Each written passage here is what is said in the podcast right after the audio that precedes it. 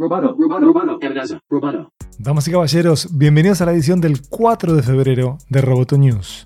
Mi nombre es Miguel Ángel Dobrich y hoy tengo el gusto de acompañarlos junto a Natalia Arralde. Vamos con las noticias. En Brasil se produjo la mayor filtración de datos de su historia. La Policía Federal abrió una investigación para verificar la posible venta de datos personales de más de 223 millones de personas, entre las que estarían ciudadanos, autoridades y hasta el propio presidente. La filtración fue revelada en un reportaje del rotativo O Estado de Sao Paulo, que denunció además la venta de los datos en la Internet profunda. La filtración incluye información como nombre, fecha de nacimiento, documento de identidad, dirección y renta. La información señala que los datos se estarían vendiendo en paquetes por un precio cuyos valores iniciales sería de unos 415 euros. Este podría ser el mayor delito de este tipo identificado en Brasil. Hasta el momento no se ha hallado el origen de la maniobra.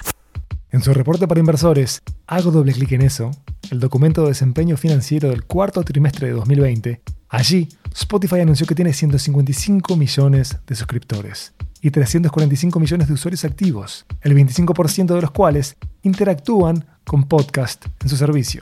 De hecho, según afirman, se ha triplicado el número de podcasts en su plataforma el año pasado, en 2020, pero 700.000 programas del cuarto trimestre de 2019 llegaron a la impactante cifra de 2.2 millones. ¿Qué novedades tenemos desde el campamento de Apple? Nada. Apple sigue en silencio. No comparte cifras desde 2019.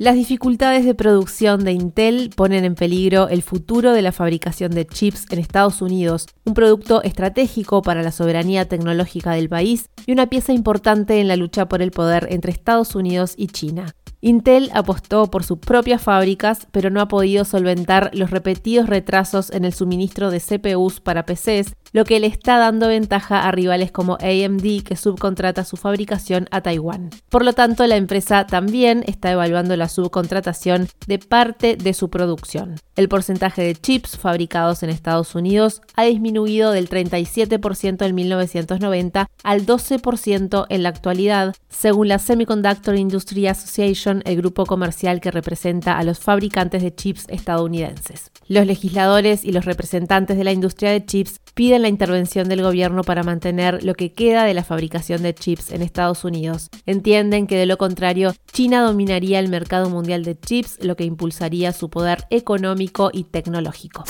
Amazon comunicó que su fundador, Jeff Bezos, dejará el cargo de CEO, presidente ejecutivo, justo cuando la compañía informó de su tercera ganancia récord consecutiva y de ventas trimestrales que superaron los 100 mil millones de dólares por primera vez. El heredero del trono será Andy Jassy, director de AWS, Amazon Web Services, el hombre detrás del éxito de los servicios de la nube. Amazon tiene 1.3 millones de empleados, de los cuales 500.000 fueron contratados en 2020.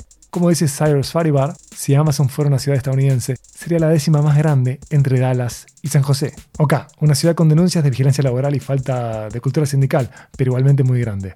El único gigante del Big Tech estadounidense que sigue conservando su fundador es Facebook. ¡Fuerza Zuck! Roboto News es parte de Dovcast. Te invitamos a seguirnos en www.amenazaroboto.com, arroba amenazaroboto y facebook.com barra amenazaroboto. Roboto News. Periodismo Tech.